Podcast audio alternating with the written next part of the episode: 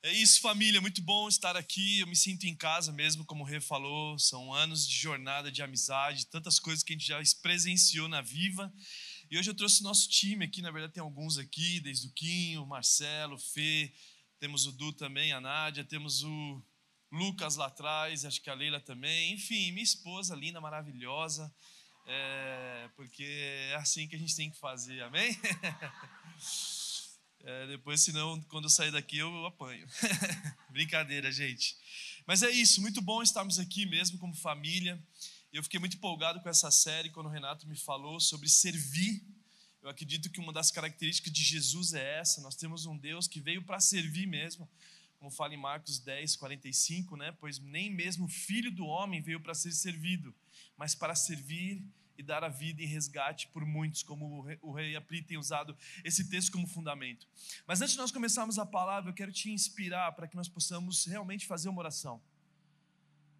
Para que essa mensagem ela não venha ser uma mensagem somente de um domingo, mas que ela venha ultrapassar o domingo, a segunda, terça, quarta, porque é para isso que Jesus veio nos chamar. Eu não quero é, trazer talvez um desconforto, mas que cada um aqui possa orar, fazer a sua oração dizendo para Deus: Deus, eu não quero que essa palavra seja só uma palavra simples, mas que essa palavra possa produzir frutos. Possa produzir frutos. Amém? Então feche seus olhos, faça sua oração. Sim, Espírito Santo de Deus, nós estamos aqui nesse lugar de forma proposital. Nós não estamos aqui à toa, Pai. Nós queremos realmente ver o Teu reino se espalhar. Nós queremos ver essa cidade sendo ocupada por homens e mulheres de Deus que entenderam que nós viemos aqui para transformar lugares, Pai, para servir lugares. Pai, que o Senhor possa despertar no nosso coração, na nossa mente, todo entendimento, para que nós possamos nos aprofundarmos na semelhança de Cristo, porque Ele é a expressão exata de Deus. Jesus é a expressão exata de Deus e nós queremos realmente sermos parecidos com Ele. Então, tira do coração, tira da nossa mente tudo aquilo que faz a gente se distanciar dEle e prepara caminhos para que nós possamos encontrar e que essa palavra realmente, Pai, possa vir a nosso encontro, dividindo juntas e medulas, Pai. Penetrando no mais alto, no mais profundo do nosso entendimento, para que nós possamos sair daqui completamente transformados pela tua palavra, porque ela é vida, ela gera vida, e é sobre isso que nós queremos falar, Pai, em nome de Jesus. Amém, amém, amém. Dê um aplauso para Jesus. Vocês que também estão online, que você possa te livrar de toda distração, para que essa palavra possa inchar, alcançar o teu coração e fazer com que realmente você já possa colocar em prática agora na sua própria casa, ou seja, onde você estiver assistindo ela. Sabe, interessante que quando nós éramos criança, nós tínhamos desejo de ser super-heróis. Nós escolhemos ser bombeiros, nós queríamos ser policiais, nós queríamos ser médicos. Eu estou na presença de alguns médicos aqui que talvez a sua escolha de ser médico foi na infância. Por quê? Porque nós queríamos salvar vidas, nós queremos gerar vida. A gente queria trazer, sei lá, de repente, como médicos, pessoas que iam com diagnóstico de morte. Você é realmente é um instrumento de Deus para ver vidas sendo ressuscitadas ali. Só que com o passar dos anos, com o passar do tempo, a gente acaba esquecendo essa esse favor que o céu nos deu para nos parecermos com Jesus. E aí nós começamos a querer parecer com todas as outras coisas, e essa vida, muitas vezes superficial, nos rouba de sermos quem nós de repente deveríamos continuar sendo, desde quando nós pensamos que nós deveríamos salvar o mundo. É claro que eu não estou dizendo aqui sobre super-heróis da Marvel, apesar que eu gosto de alguns filmes, mas eu estou dizendo pessoas comuns que talvez o mundo nem vai conhecer, mas que estão transformando o lugar onde Deus envia cada um de vocês. Sabe, eu não sei, eu, eu já tive algumas experiências de salvar vidas. Eu salvei a minha avó. Minha avó estava numa idade avançada e ela tinha Alzheimer. E na minha casa, onde meu avô construiu, meu avô era construtor e tinha estudado até a quarta série. E aí ele vai e faz uma piscina e minha avó cai na piscina. E ela não sabia mais nadar, ela estava com pouca coordenação. Era mais ou menos umas seis da manhã, eu escuto da janela do meu quarto assim, aí eu pulo da janela, mais ou menos, não sei lá, uns três andares, três metros, é um pouco mais, não, muito mais. sei lá, uns 5 metros. Eu pulo assim na piscina e salvo minha avó. Aquele dia, para mim, foi um dia que eu nunca mais esqueci. Depois teve o Alex, que hoje mora na Austrália, que eu pude salvar ele também no mar. E eu poderia contar várias histórias de experiências que eu tive, de mudar a vida de pessoas, de ver pessoas que poderiam terminar a sua vida ali, e eu, como instrumento de Deus, que nem conhecia Deus como eu conheço hoje, ser um instrumento dele para tirar vidas desse ambiente. Sabe, eu não sei, você já teve essa experiência? Levanta sua mão aqui se você já pôde ajudar alguém. Diversas pessoas. Cara, isso é marcante. Mas mais marcantes que você salvar alguém é quando nós experimentamos a salvação de Jesus através do poder da cruz. E aí, quando você entende esse, esse milagre, essa graça de Deus, nós somos completamente transformados para agora produzir mais salvação através da mensagem do Evangelho. Então, servir não é simplesmente servir, é o ambiente que é favorável a nós servir, é ambientes talvez caóticos. Assim como José do Egito, ele serviu a humanidade inteira, movendo a economia mundial. Por quê? Porque ele entendeu o DNA que ele tinha dentro dele. Por isso que nós vemos Esther, quando nós vemos Esther, Esther, ela fala em Esther 4,16: se eu tiver que morrer, eu morrerei. Naturalmente, quando nós nos conectamos com Cristo, nós entendemos o poder que existe em salvar vidas. E aí nós temos Neemias, que abre mão de um grande cargo de copeiro do rei, quando aquele ambiente era muito, muito nobre, para poder mudar uma nação, para poder construir muros que, os, que o mundo naquela época não conseguia ter feito de muitos anos, eles fizeram em 52 dias. Ou seja, o voluntário Neemias, o voluntário José, o voluntário Esther, voluntários e tantos outros voluntários que a palavra de Deus fala sobre servir que servia maior do que nós mesmos. E eu quero ler um texto que fala em Lucas 10, um texto incrível.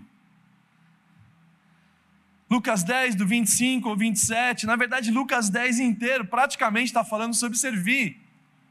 Eu quero ler do 10 ao, do 25 ao 37, Lucas 10, do 25 ao 37, mas a continuação desse texto fala de Marta e Maria, a diferença de cada uma no seu serviço. Mas eu quero ficar nesse texto e diz assim: Certa ocasião, o perito da lei levantou-se para pôr Jesus à prova e lhe perguntou: Mestre, o que eu preciso fazer para dar a vida eterna?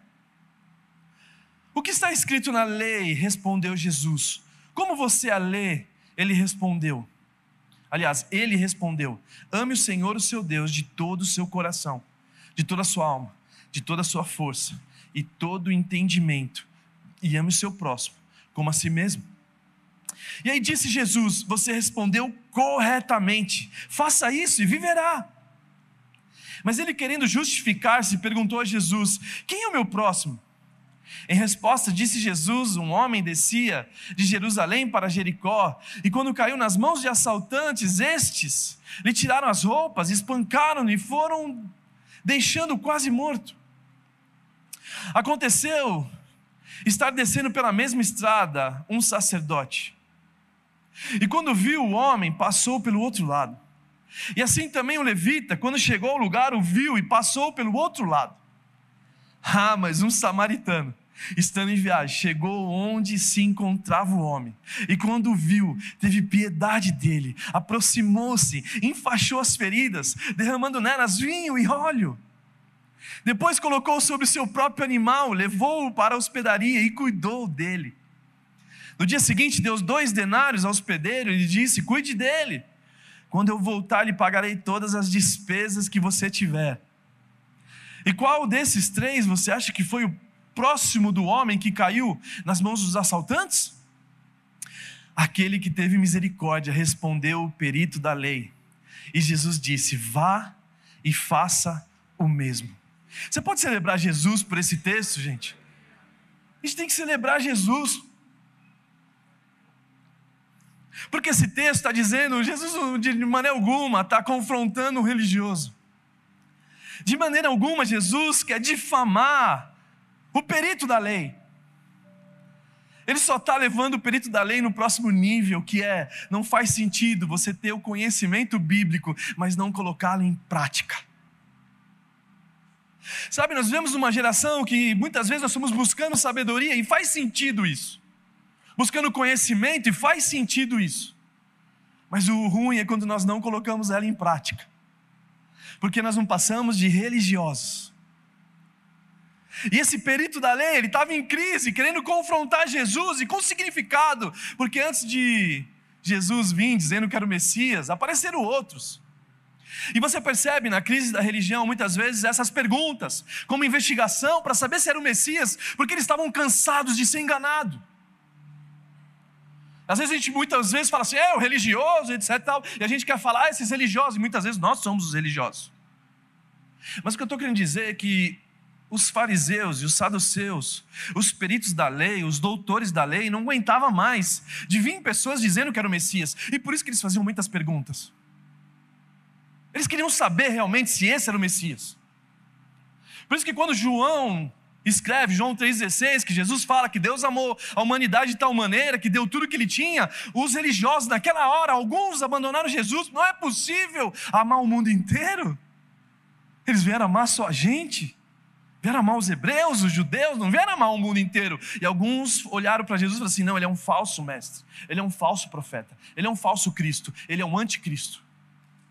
Então você percebe na jornada religiosa muitas vezes essa interrogação, as perguntas, para nós descobrirmos se realmente ele é o Filho de Deus.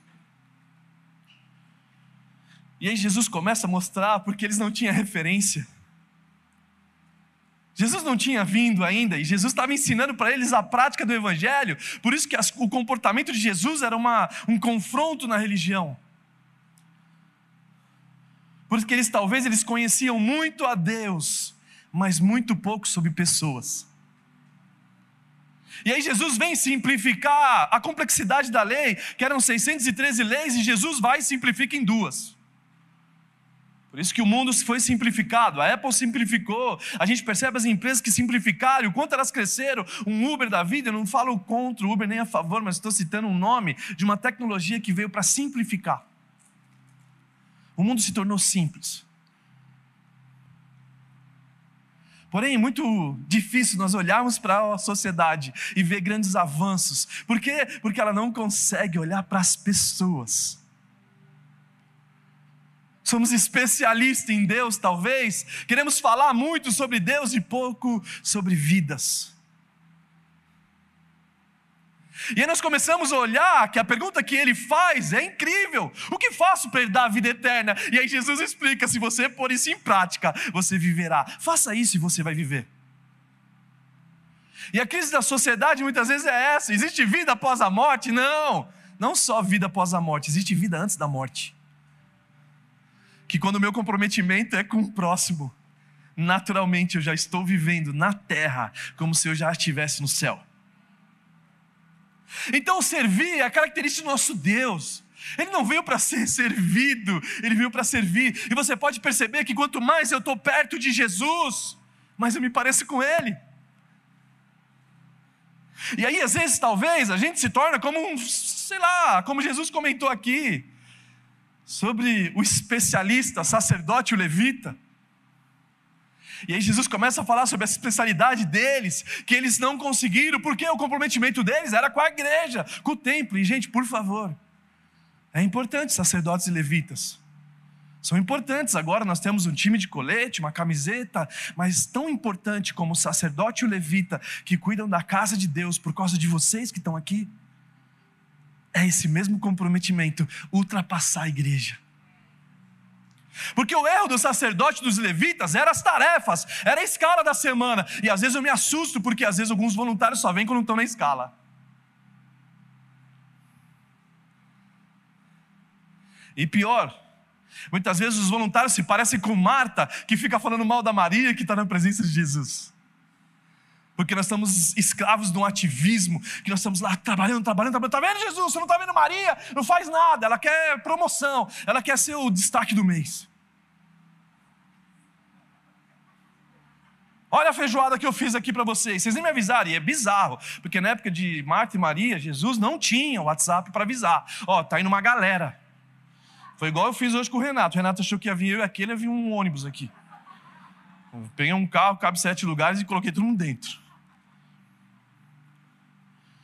E aí Marta, não está errado, porque o livro de Hebreus fala para nós recebemos os anjos, recebemos os homens de Deus com hospitalidade. O problema é a neura de Marta, do serviço, de querer, ai, tem que estar tá sujo. E a presença de Deus ali, ela não consegue discernir o que é prioridade. Então, gente, eu não quero falar mal do sacerdote do levita, por quê? Porque eu tenho uma igreja local. Aliás, o Senhor nos levantou como igreja local. Eu sou apaixonado por igreja local, eu creio no poder da igreja local. Ei, igreja, existem coisas que só acontecem aqui. Casamentos são restaurados. Não precisa nem falar muito de casamento, mas só de você estar na presença de Deus, você já. Então, eu creio na igreja local. Precisamos de levitas, precisamos de sacerdotes mas sacerdotes e levita que ultrapassa as quatro paredes da igreja. Porque muitas vezes a igreja se acalou, a gente percebe muitas vezes esse evangelho. Eu não estou dizendo do mal do fim dos tempos, gente, por favor, eu creio que Jesus vai voltar, é maranata. Ora vem, Senhor Jesus, mas o problema é que a igreja se acovardou e se fechou e diz, divorciou do mundo, dizendo assim: não, Jesus está voltando, não precisa mais estudar, Jesus está voltando, deixa o mundo quebrar. E aí a gente vê, aí a gente está falando: não, está vendo com as coisas, é o fim dos tempos, o STF. É fim dos tempos. Não, vocês se acovardaram. Ao invés do evangelho do reino ser manifesto na sociedade, ao invés de Jesus levantar os novos samaritanos, que vão ultrapassar ideologias. Eu não quero discutir direito esquerda, porque todos eles têm coisas boas, eu não estou discutindo agora, mas eu quero te levar num ambiente reino de Deus. Que nem discute, mas que age que responde às perguntas que a sociedade faz em amor, que acolhe o perdido, que ama aquele que te odeia, que ama aquele que pensa diferente de você. Isso é um absurdo, mas ama. Por quê? Porque felizes são os misericordiosos, porque alcançarão misericórdia. Porque felizes são os pacificadores, os pacificadores, porque são chamados filhos de Deus. Então o sacerdote, o Levi, estava muito ocupado. Não, não, não, não, não dá, vamos atravessar a rua, eu não quero nem ver ele. E aí a gente se faz de cegos. Porque muitas vezes os mestres da lei têm facilidade de cegar o coração. Talvez não os olhos, porque eles viram ele, mas o coração estava encoberto.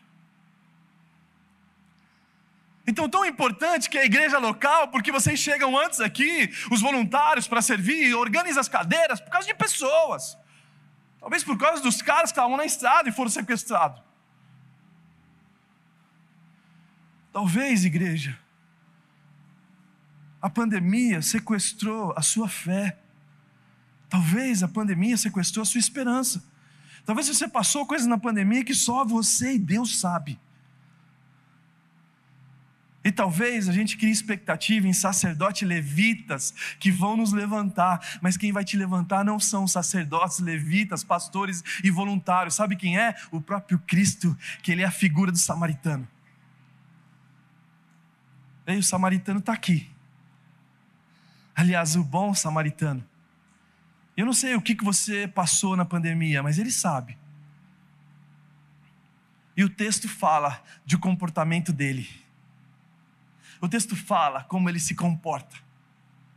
E aí o ponto principal é que o perito na lei, o professor, o doutor da lei, ele queria se justificar. Mas quem é o meu próximo? Mas quem será que é o meu próximo? E aí, quando nós começamos a observar esse ambiente de justificativas, esse ambiente sacerdócio, esse ambiente de levita, a gente percebe que a religião não tem poder para mudar as vidas. A religião passou ali, não mudou. O outro passou, também não mudou. Mas aí a gente começa a perceber que muitas vezes nós somos enganados, muitas vezes nós somos especialistas no livro, somos especialistas na Bíblia, mas pouco colocado em prática. E a distância que eu estou de Deus é a distância que eu tenho do meu próximo. Porque quanto mais eu estou perto de Deus, mais eu estou perto do meu próximo. É natural. Por isso que para eu chegar em Deus, eu preciso estar bem com as pessoas. E por isso que muitas vezes a palavra fala assim: ei, não traga oferta se você tiver problema com o seu irmão. Resolve os seus problemas primeiro e depois vai para o altar e entrega tudo que você tem a mim. E aí, para chegar perto das pessoas, eu preciso chegar perto de Deus, e aí, 1 João 4, 20 e 21. 1 João 4, 20 ao 21 diz assim: Se alguém afirmar eu amo a Deus, mas odiar o seu irmão, é mentiroso. Pois quem não ama o seu irmão, a quem vê, não pode amar a Deus a quem não vê. Ele nos deu esse mandamento: quem ame a Deus, quem ama a Deus, ame também o seu irmão. Sabe o que é bizarro? Eu estava lá no início da igreja, do Hangar 7 Church, etc e tal. A gente estava fazendo igreja a sociedade religiosa olhava as fotos, as fotos do Instagram. E via ali pessoas improváveis, via ali pessoas que não eram para estar com as mãos levantadas, na ótica deles. Mas o que eu vejo Jesus levantando não é mais a igreja religiosa, é uma igreja que vai chamar hospedaria a hospedaria que recebe esses feridos na sociedade, esses feridos que foram sequestrados. E não para encontrar sacerdotes e levitas, porque eu, Juan, não consigo fazer muita coisa, mas para encontrar a presença do bom samaritano, porque ele realmente traz cura para as feridas. O problema da igreja sempre foi essa, criar expectativa no samaritano. Jesus não estava falando mal deles, só estava explicando, ei, por favor, eles não podem mudar, a religião não vai mudar muitas coisas. Então a gente sofreu muito por ser essa igreja hospedaria. Sabe, eu não sei se vocês conhecem uma escola chamada CFNAI, é um Cristo para as Nações, onde a Laura Sogares está estudando, hoje está dando aula já. Muitos amigos nossos estudaram nesse lugar, lá no Texas, nos Estados Unidos, e tem uma história bizarra. Uma história de um aluno da África. E ele, Deus falou com ele o seguinte: Deus falou assim: ei, cara, presta atenção. Deus falando com ele: ó, você vai limpar o banheiro dos alunos. 2.500 alunos. E os apartamentinhos lá nos Estados Unidos são mais ou menos quatro andares, tudo igualzinho, etc e tal. E ele tocava campainha: olá, tudo bem? Boa noite, bom dia horário de folga, eu, eu, eu, eu quero limpar o seu banheiro. E o cara, não, não, não, pelo amor de Deus, não precisa disso. Não, mas Deus falou para eu limpar o seu banheiro. E ele foi lá e limpava o banheiro. Tocava a campanha de novo. Ei, por favor, tudo bem? Eu já sei que você não vai querer, mas Deus falou para eu limpar o seu banheiro. Por favor, me permita isso. E ele foi e limpou o banheiro. A escola, mais ou menos, o seminário, era três anos e meio. Ele passou três anos e meio limpando o banheiro dos alunos. Quando ele se formou e voltou para o seu país, ele se tornou presidente de um país da África. Porque Deus estava usando ele para limpar a sujeira que tinha no seu país. Começou servindo os banheiros. Ele não entendia a noção de Deus estava querendo falar com ele. Sabe, existem experiências na sua vida que você está passando que naturalmente tem conexão com o teu futuro. Sabe, Davi, ele não se tornou rei de um dia para a noite. Ele venceu os ursos e leões. Ele vencia já gigantes na adolescência. Talvez ele poderia falar assim: Deus não está fazendo sentido. E muitas vezes realmente não faz sentido. Porque a matemática de Deus é diferente da nossa. Mas as experiências que você passou na sua adolescência, na sua juventude, na sua fase adulta, têm completamente propósito com o teu futuro. E talvez ele vai começar hoje. E aí começa a história que Jesus dá ênfase é o bom samaritano. E a nossa expectativa é ele. A nossa referência não pode ser o sacerdote Levi. Os levitas não podem ser a nossa referência. As pessoas olham para mim, Juan, eu tenho você e aquilo como referência. Eu falo assim: você tem como olhar para Jesus? Porque eu sei quem eu sou. Você pode fazer esse favor? Educadamente. Porque a gente vai olhar as pessoas e nem sempre vai conseguir ver elas. Mas quando nós estamos conectados à videira, e foi isso que Jesus fez, o bom samaritano foi lá e colocou vinho, ele tinha o kit de primeiros socorros na estrada.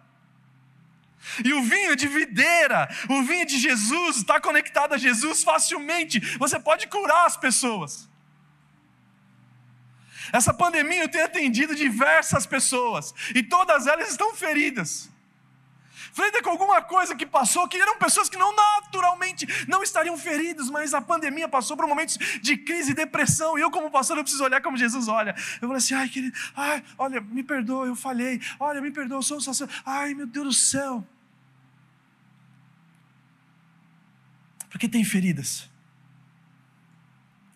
E sabe, você talvez já passou pelo processo de ser ferido. Jesus agora vai te dar a pós-graduação de feridos que vão ajudar os feridos a encontrar o bom samaritano. Porque se encontrar o sacerdote, se encontrar o levita, não vai dar. Mas você que foi ferido, agora está na hora de você levar os feridos para o bom samaritano. Porque ele tem o óleo certo ele tem o vinho certo, o primeiro socorro. O que de primeiro socorro? O vinho, a minha presença. E o óleo, a unção do Espírito Santo, que cura o que lá dentro, que tira do teu interior os problemas que talvez você nem imagina que tenha.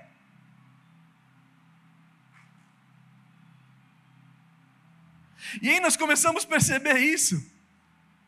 Que muitas vezes nós estamos esperando os feridos virem até nós, mas não, foi o bom samaritano que foi até ele.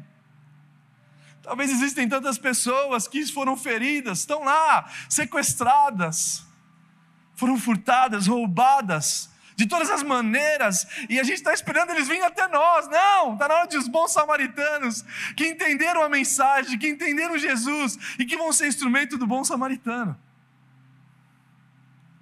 e vão até eles agora levar a cura. Que estão cheios de vinho, porque estão na videira. E porque estão cheios de óleo, porque creem no Espírito Santo de Deus. E o kit de primeiros socorros foi o que conseguiu fazer com que o primeiro atendimento acontecesse. Então, o primeiro atendimento, mas depois você leva ele para a hospedaria e olha que interessante que Jesus falou que ele pagou hospedaria. E que não só pagou hospedaria, que se tivesse uma conta a mais, ele voltava para pagar. E que alguns teólogos querem usar esse texto para fim dos tempos. Que dois denários é dois mil anos. E Jesus está voltando, por quê? Porque três mil anos, sei o que lá, é aquelas contas que você fala assim: meu Deus do céu, eu não consigo ver o que você está vendo. Misericórdia, Jesus, eu não sou crente, eu não sou crente, eu não tenho nada da vida, misericórdia. É umas contas que nem você mesmo falou para ninguém, e a gente fica preso nisso. É umas contas que eu falo, rapaz, não entendendo, mil anos, três mil. Não, dois denários é, é um mil anos cada um, dois, três, e o terceiro é que ele volta. No terceiro, já deu dois mil anos. Aí fica, mas o, o Alguns falam que Jesus ia voltar em 1500. Enfim, não quero discutir isso, por favor. Volta, volta, volta, volta, volta. Mas é na hospedaria. E para mim a revelação da hospedaria é a igreja, porque não tem outro lugar para receber pessoas feridas. Por isso que Tomé, Tomé chamado Dídimo, ele encontra Jesus quando ele não acreditava que ele tinha sido ressuscitado. Por quê? Porque ele precisava ver Jesus. Enquanto ele só via os discípulos, ele não conseguia acreditar. Enquanto ele só via os sacerdotes, ele via, não, Jesus ressuscitou, eu não acredito nisso. Mas quando ele viu Jesus, só que ele viu um Jesus diferente. Ele não viu um Jesus ferido. Ele viu um Jesus que agora estava cicatrizado. E aí Tomé toca na cicatriz de Jesus. E o que eu creio é essa transição de uma igreja ferida para a igreja agora madura, cicatrizada. Que sim, nós passamos por dores mas hoje nós somos maduros e sabemos lidar com a crise do sacerdote e dos levitas, porque eles são humanos. Não foram eles que morreram na cruz por você. Quem morreu foi Jesus. E aí essa igreja hospedaria é bizarra, porque Jesus paga a conta dela. A gente está indo para os sete anos de igreja, e uma dificuldade. Eu olho esse prédio, eu fico com inveja. Agora não tenho mais prédio. A nossa igreja começa nas ruas e daqui a pouco acho que a gente vai voltar para as ruas. Que mais uma vez a gente perde o prédio. E o hotel que a gente aluga está ao vivo, né? Eles não vão estar assistindo, eles não querem muito alugar para a gente. E aí hoje mesmo a gente não tem culto. Eu fico sofrendo como pastor. Falo, cara, gente, nem domingo. Domingo já não é o suficiente para a igreja. Eu não consigo nem um domingo ter, pai, para falar pra, do, do teu evangelho para as pessoas. As pessoas estão fracas na fé. Jesus, socorro. A dor de um pastor que sabe o poder de uma hospedaria. E que essa hospedaria, igreja hospedaria, Jesus paga a conta dela, porque ele está dizendo, eu paguei a conta. Por isso que a mentalidade do voluntário tem que ser essa: pague a conta. Ei, voluntários, ei, homens de Deus e mulheres, e por favor, voluntários não é aqueles que são tão de colete, beleza? São toda a igreja. Ei, pague a conta dos feridos, pague a conta para você servir, porque existe um alto preço que foi pago na cruz, e não é possível você ser escravo do dinheiro e viver uma sociedade egoísta, a ponto de você perceber destruição de casamentos por causa do dinheiro, destruição entre pais e filhos em dinheiro, irmãos que não se falam por causa do dinheiro.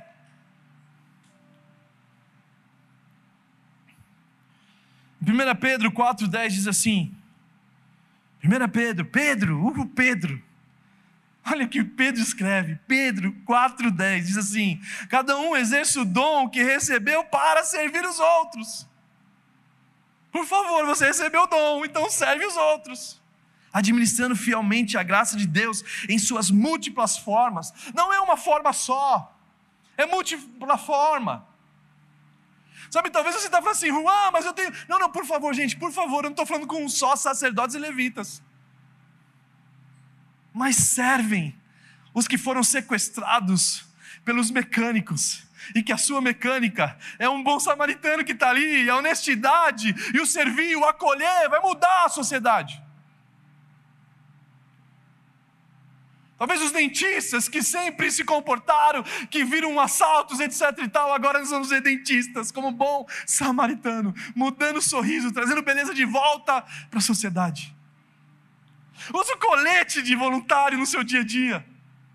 Use o colete do bom samaritano para conectar e diminuir o espaço que existe no céu entre a terra. Agora precisamos aqui achatar. Professores que entenderam o reino de Deus e vai trazer o reino de Deus para as faculdades, para a universidade, para os alunos.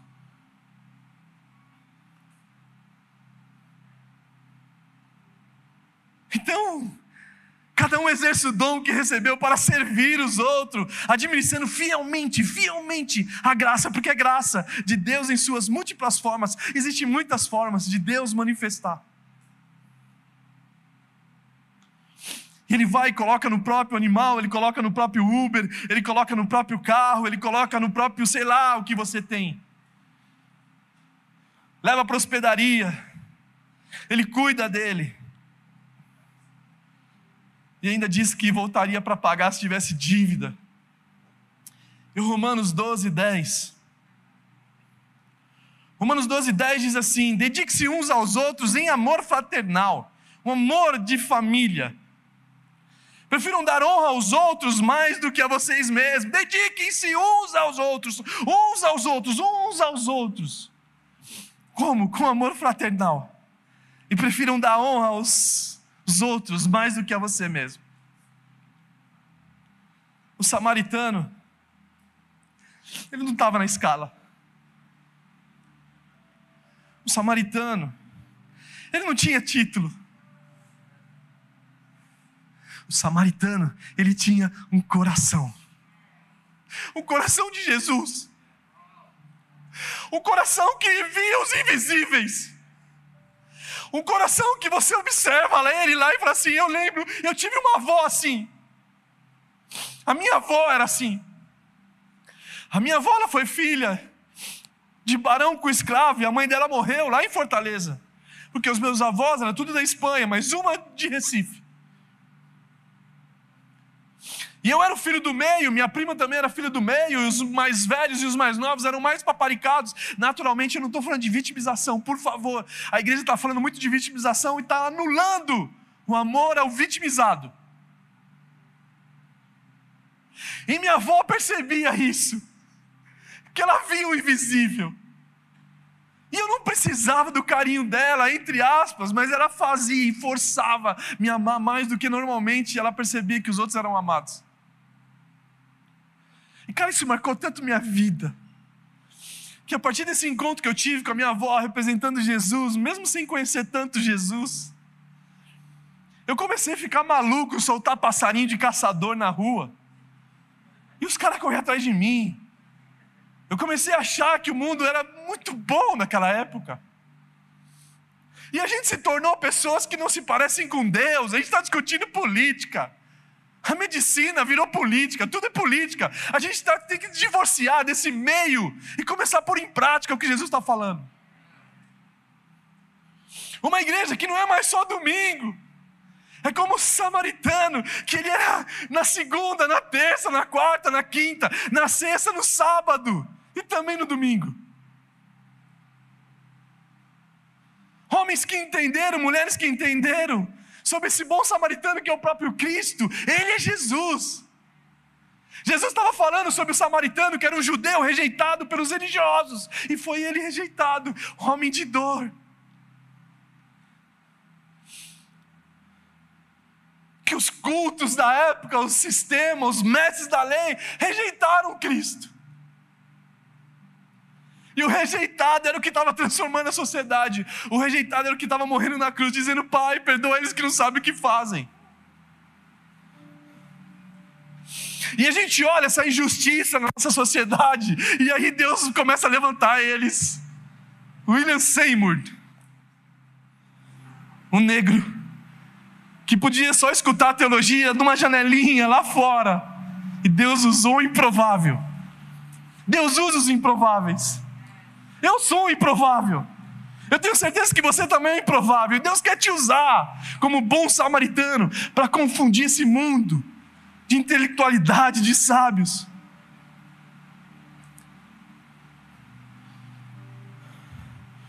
Só que Jesus ele fala: vá e faça o mesmo. Faça isso e viverá. É sobre vida eterna que você está falando? É sobre essa resposta? Faça o que eu estou falando agora, porque é a única forma de você viver, é a única forma de ter propósito na tua vida, é a única forma de você vencer depressão. Porque a vida agora não tem mais sentido, porque a sentido é o próximo. Então a sabedoria não era sobre Salomão, era sobre a humanidade através de um homem chamado Salomão. Então o dom, o talento que Deus te deu não é para você, é para servir uns aos outros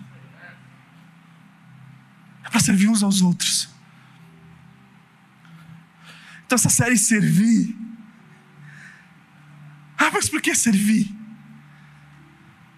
Porque a gente está culturalmente nessa sociedade que maltrata garçom.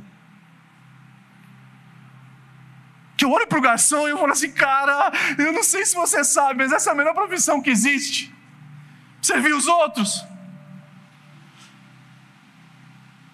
Essa profissão que mostra quem você é, e na verdade mostra quem você é na mão de um Deus maravilhoso, que ele veio para lavar os pés dos discípulos, tirando a sujeira desse sistema, tirando a sujeira dessa estrada, dessas influências. E falando ainda para eles: vocês viram o que eu fiz, faço o mesmo.